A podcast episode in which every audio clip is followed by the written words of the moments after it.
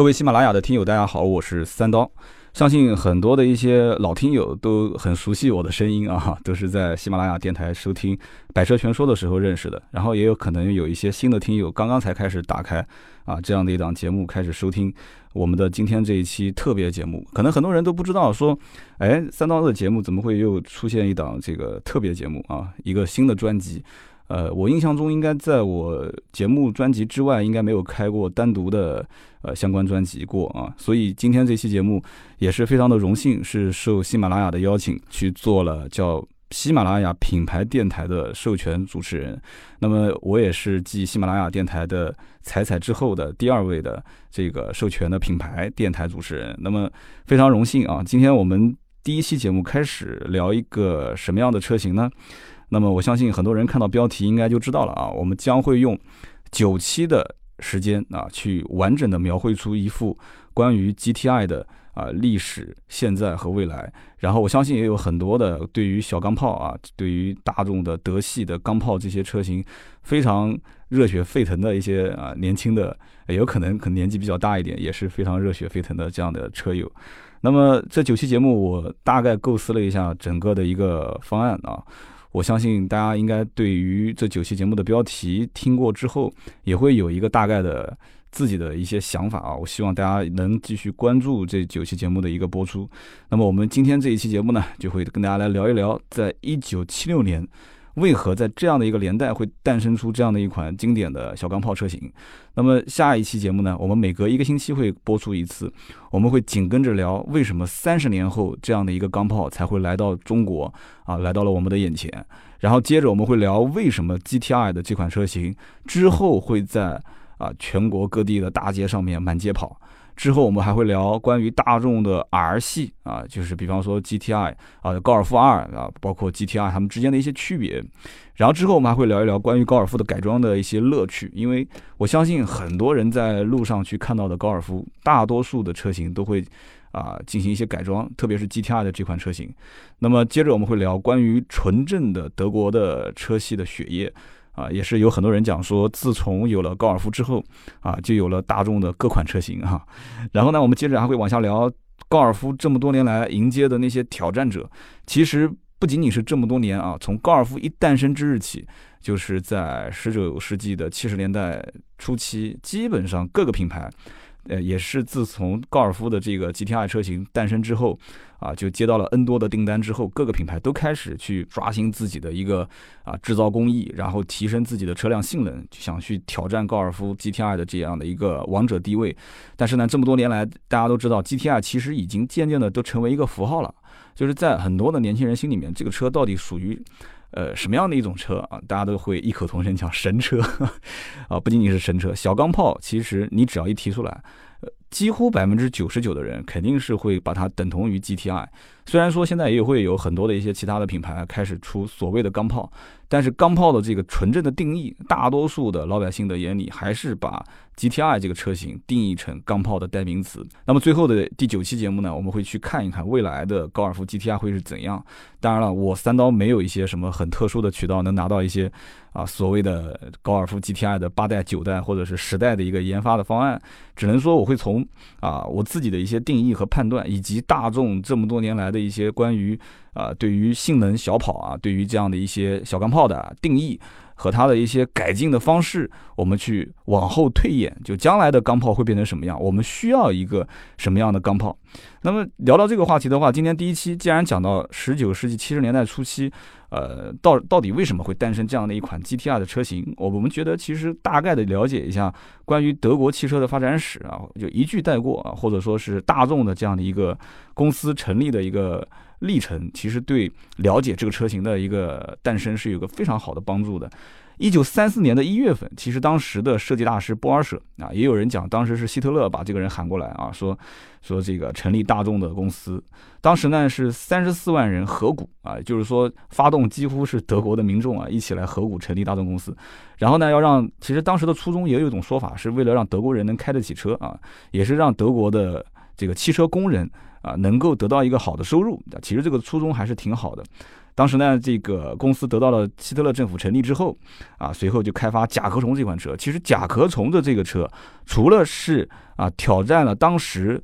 叱咤风云的这个福特 T 型车，T 型车是当时卖的最好的啊，就是畅销全球的一款车型。福特 T 型车也是经典车型啊，在它的这个基础上超越了它，最后是锁定在一千五百多万辆的一个销量。所以，甲壳虫当时其实是让大众的这样的一个品牌成为了一个国际化的、国际性的汽车厂商。然后，随着当时二战的德国战败给了一些啊国家之后，其实德国的汽车工业也是得到了一些，呃，不叫得到了啊，是。损失了一些这个时机啊，或者说是战机。然后从一九五零年开始，其实德国工业也是得到了一个比较快的发展。然后当时呢，英国的汽车工业是非常非常牛啊，因为英车英国当时完成了工业革命之后，也是诞生了非常多的一些大家耳熟能详的品牌。但是德国当时通过一九五零年之后的奋起直追啊，很快就超过了英国。但是随之而来，一九六七年之后，日本的整个的车辆的产量就开始超过了德国。这里面也有一个比较大的背景啊。那么也就是说，其实当时日本车主打的还是性价比啊，节能环保。其实环保还谈不上，主要就是节油啊，然后空间大，油耗省啊。当时其实整个的欧洲的各个国家已经开始对于啊车辆的性能，包括车辆的舒适性以及它的油耗。都有了相应的一些要求，所以其实当时对于甲壳虫这样的一款车型，虽然讲从 T 型车到甲壳虫这个车，已经开始有了一个非常大的改变，让人家看到了说，哎，原来车还可以这样造啊，不用是那种四四方方像个盒子一样的车的造型，原来是可以变得。啊，就是人家讲是三个弧线嘛，就造就了一个甲壳虫嘛，就可以有这么样的经典一个造型。所以德国的当时汽车工业就开始进行了一个大的跃进式的发展。但是日本的汽车工业也在六十年代啊初期开始有了超越。所以当时日本、德国啊，包括英国三个国家都是汽车的工业大国啊。所以德国的车其实在全球充当的什么样的一个地位呢？其实大家的理解，就是现在我们国人的理解和全球各地的人的理解都差不多。就德国汽车就是以什么呢？质量好，然后安全可靠著称。当时包括大众集团旗下啊，包括这个奔驰、宝马啊，包括一些豪华品牌啊。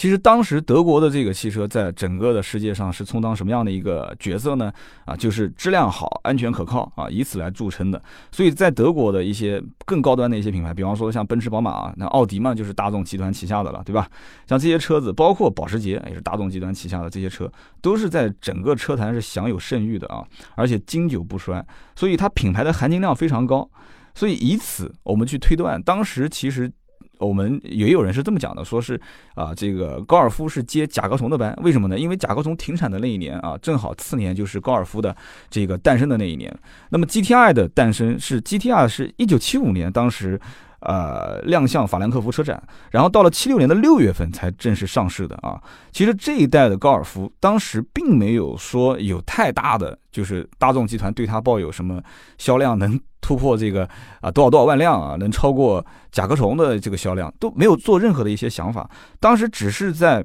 啊一个什么样的环境下面呢？就是说甲壳虫当时的销量已经开始急剧下滑。这样的一个背景是什么呢？就是说七十年代大家看到了，其实七六年的时候啊，日本车已经开始就是在全球蔓延啊，销量非常的不错。那么甲壳虫为什么卖的不好呢？是因为甲壳虫当时它整个的一个设计，包括它的发动机的构造，包括它的噪音，包括它的油耗，就大家开始对这种啊有一点点华而不实的这种车型不是很感冒。大家更希望的是一个什么呢？就是啊乘坐的舒适性，然后它的空间，然后它的油耗，它各方面的稳定性都。能相对的对我有一些帮助啊，就是我消费你这样的一款车型，你对我有些帮助。而且在七十年代这个前后啊，因为高尔夫是在七六年上市啊，七五年的法兰克福，七六年上市。那么这样的一个环境下面，大家其实已经开始知道了，就是整个德国工业或者说整个欧洲开始对于它的整个道路的铺设，也是开始满足于各个汽车厂商的一些啊对车型的。呃，怎么说呢？就是性能或者说它的舒适性有更高的要求。因为上个世纪六十年代，其实德国包括欧洲的很多国家，其实大家要去翻阅它的这个汽车历史，那个时代是叫做汽车的黄金年代。也就是说，当时啊，这个时期各国家的政府其实根据汽车制定了很多的道路计划。也就是说，他们当时是适应汽车的交通发展，是作为道路嫁接的一个或者说建设的主导原则，以也是整个城市。啊建设的，以汽车为本的这样的一个主导原则。所以这个听起来有点像什么？就像中国啊，要想富先修路，就是把路修好了啊，车子的性能随之也就上来了。我换句话讲，就是如果是非常啊非常这个坎坷的啊崎岖的道路，你也不需要有性能车啊这样的一种车型的诞生。所以其实这是个大环境啊，也就是整个欧洲当时的大环境是道路的整个铺设，城市的整个的这个进程，城市化的进程，都是带动了当时所有的汽车品牌就迎来了自己的一个多产的时期。所以，其实当时在七十年代前后，不仅仅是大众品牌在出各种各样的一些啊高性能的一些。啊，车型不仅仅是像我们今天聊的这个小钢炮，啊，包括其实大众旗下高尔夫除外啊，包括什么尚酷啊这些车型，包括一些啊德国的相应的钢炮啊，奥迪也是大众旗下的啊，其他的包括什么雷诺啊、阿尔法罗密欧啊、菲亚特啊，都是在去想要挑战 GTR 的这个位置。但是呢，GTR 这个车型，因为人家不都讲嘛，就是从零到一就是一个创举啊。那 GTR 这个车当时为什么 这么多人就是最后陆陆续续有将近。一百多万啊，一百四十万啊，也有说是一百七十万的这个高尔夫的啊死忠粉丝。为什么在全球有超过将近一百七十多万的 GTR 的车迷啊死忠粉丝？因为他们崇尚这种运动驾驶的乐趣，而且这种车型更能彰显自己的个性。就像有人开玩笑讲说，二十多万买一辆高尔夫 GTR，真的跟完全不是那种说二十多万能买一辆迈腾啊，或者是买一辆这个。啊，日本的老三样，有雅阁、凯美瑞或者是天籁这样的人所能理解的啊。有人讲说，也有一些地方的人说，说两厢车不算是一个真正的高档车啊。这里面就是说，纯粹是对钢炮的这个定义的理解。到底每一个人是定义到什么样的一个程度啊？小钢炮，其实小钢炮这个词最早是用于军事上啊，它是一种迫击炮啊。我发音不是很标准啊，这个迫击炮，迫击炮的这个特点是什么呢？就是射速非常快，而且威力很大，重量又轻，体积又小，性能呢非常之强悍，造价又比较低廉啊。你看，大家注意回忆一下刚刚我我说的这几个词啊。射速非常快，威力大，重量轻，体积小，性能非常的高啊。然后呢，造价又非常低廉，所以高尔夫这个车型的诞生，其实。啊，背后也有一段故事，包括当时其实高尔夫的 GTI 没有诞生之前，高尔夫的车型上市啊，法兰克福车展上市之后，已经有很多人开始对这种车型，就是让消费者既可以得到一个经济型的轿车，又可以享受一些驾驶的乐趣。就当时这样的一个车型，当时很多人就开始关注它，但是没有想过这个车会说会卖得很好。但是呢，GTR 正式量产之后，发现它从外观上面啊，比方说做了一些优化啊，这一些就性能上的一些这种车型的标注，就区别于普通的高尔夫。然后呢，呃，再加上车内的一些啊大众的特有的，就营造这样的一些运动化的一个氛围。就是大家如果现在去看高尔夫 GTR 这个车型，就最明显会发现啊，比方说这个红色的缝线，对吧？包括它的运动的方向盘啊，然后完了打孔的真皮座椅，然后完了这个运动的真皮座椅，然后包括它的打孔方向盘。啊，然后加上这个它的车头的一些包围啊，运动包围、蜂窝状的包围，就是这些东西都是在当时 GTR 车型诞生之后最明显的一个，就是非常显眼的，就是彰显个性的一个标志啊。所以呢，就是一些这种华而不实的东西就全部去掉，就不需要了，就只留下这些专属的，就是啊性能小跑啊，或者说是小钢炮的这些一些特质的东西啊。所以说，这样的一个车其实是比较纯粹的一个。为了驾驶，就像用如果是雷军来造这个车的话，一定会这么讲啊，他一定会这么说。我们是为了驾驶而生，哈哈，他是为了驾驶而生啊。所以说，从诞生以来啊，高尔夫本身自己这个车型，我们不说 GTI 的话，高尔夫本身就已经让很多人觉得就是一个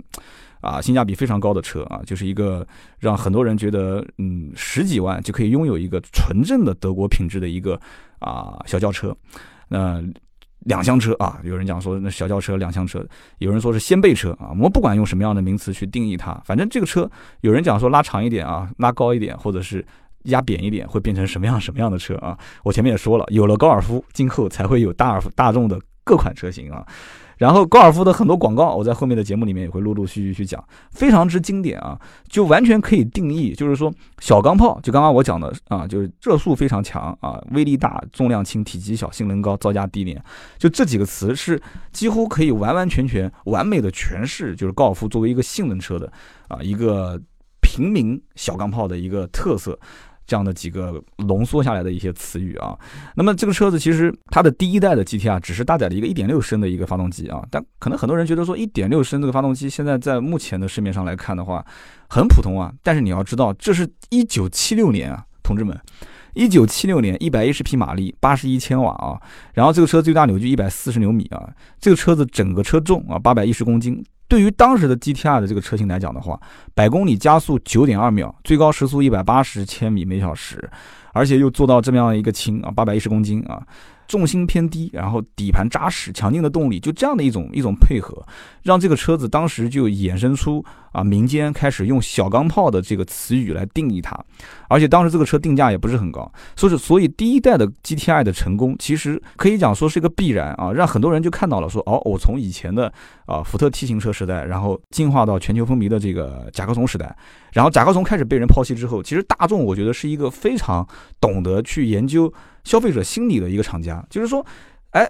这个全球化的车型，就是这个这个甲壳虫开始，大家都从一千五百多万的销量啊，已经登上了一个殿堂级的车型之后，就大家会发现说，现在整个的市场风向开始有点变了，就不知道大家开始喜欢什么样的车了。你像现在目前国内的自主品牌，很多也是在寻找这个市场上。消费者的一个怎么说呢？一个亮点就是大家到底是关注什么东西？因为你只有切中大家的这个要害，就是你关注什么样的一个一个造型，你关注什么样的一个配置，或者你需要我给你打造什么样的一个车。那这样的一个产品投放市场之后，才有可能会成为一个非常畅销的产品。所以这里面就讲到几个大师啊，包括这个意大利的汽车设计师乔治亚罗。乔治亚罗其实，乔治亚罗其实当时设计的这个造型叫做折纸理念。就到目前为止，很多人会发现，其实大众的车子都是。啊，线条感非常直，它不像去像不像这种什么现代啊，什么这些车型啊，或者日系车啊，就用什么所谓的这个流体雕塑啊，就是用各种各样的曲线。你包括像像像英菲尼迪亚也是啊，流体雕塑。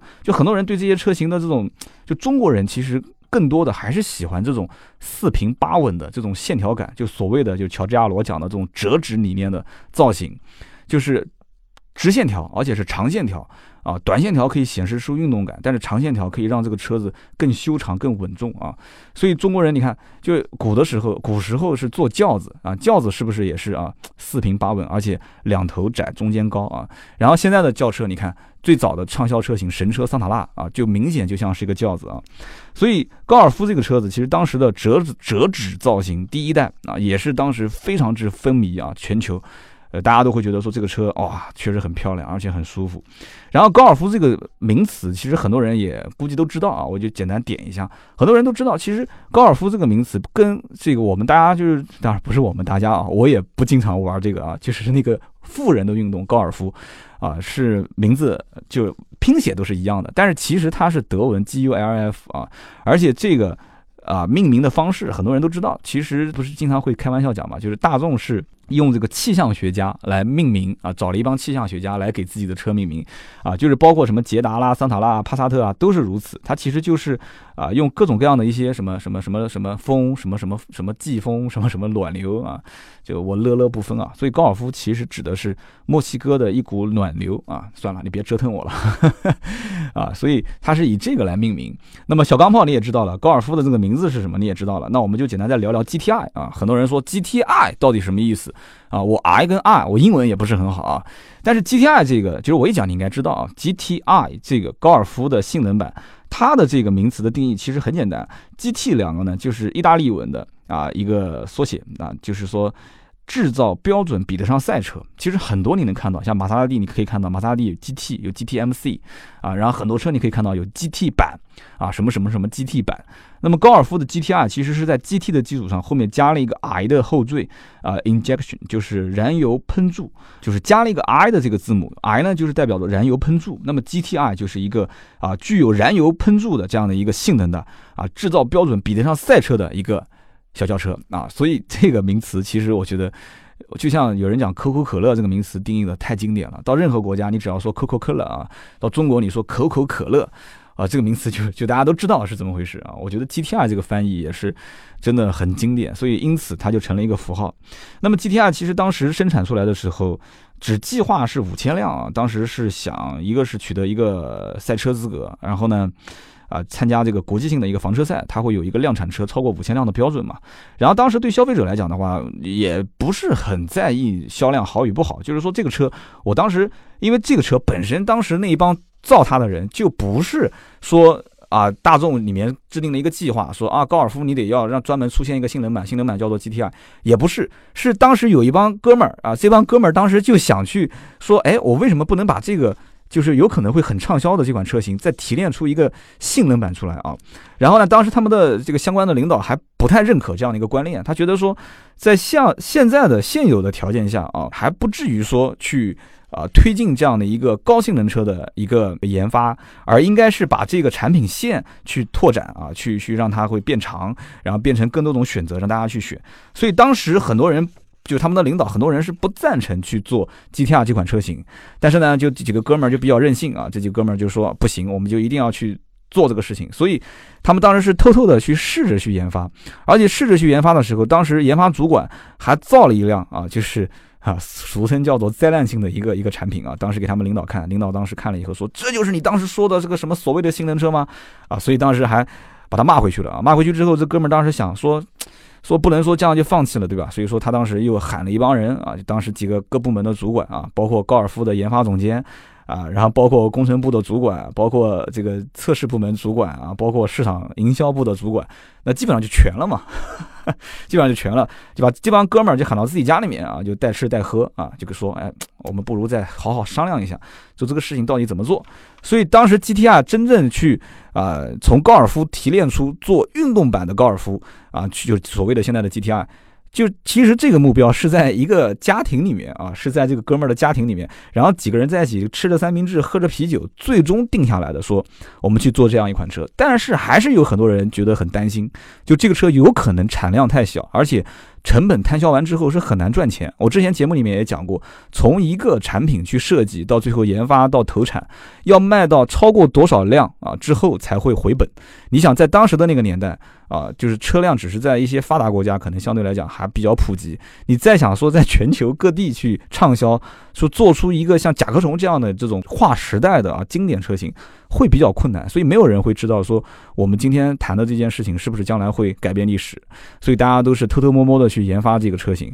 所以到后面出于什么成本啊、重量啊各方面的考虑啊，GTR 当时其实一开始是做的双门版，就是两门版，而且驱动方式各方面都做了一些改进啊，发动机功率啊也是各方面做了一些相应的调整，因为这个资金有限，条件有限啊，所以呢，当时这帮人也是。完全是抱着乐趣啊，完全是抱着一腔热血啊，一腔热血，为了一些性能，为了一些将来能保证居家舒适性又有更强悍性能的这样的一个前提，去开发这样的一款 GTR 车型，然后一直一直到后来，慢慢的最后产生了这样的一款 GTR 的经典车型，然后给他们的老大看了一眼之后，那么老大发现说，这完全是不可想象的啊。这样的一款车太经典了，所以他们老大自己也亲口讲了，这件事情也就自然就成了。所以当时老大就说，这款车既然已经到了这一步了，我看也基本上成熟，可以投放市场了，所以才开始正式批准去啊生产去投放市场。董事会主席当时也是觉得说，这个也不没有必要作为一个什么不公开的秘密了，就正式的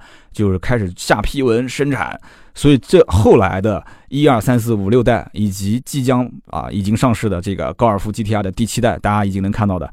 就是我们啊，马上这九期节目要给大家开篇去讲的 GTI 的神话啊。今天这期节目就跟大家讲一讲，为什么在一九七六年的这样的一个时代背景下，诞生了这样的一款经典的一汽大众的啊，现在想一汽大众啊，对，是一汽大众啊，或者说是。大众的 GTI 经典车型啊，现在国产之后叫一汽大众 GTI。好，今天这期节目呢，我们就到这里。如果大家感兴趣的话，请锁定这样的一档节目，会每周更新一次，然后一共更新九期，带你一起去了解 GTI 的历史，这样的一款德系的经典小钢炮。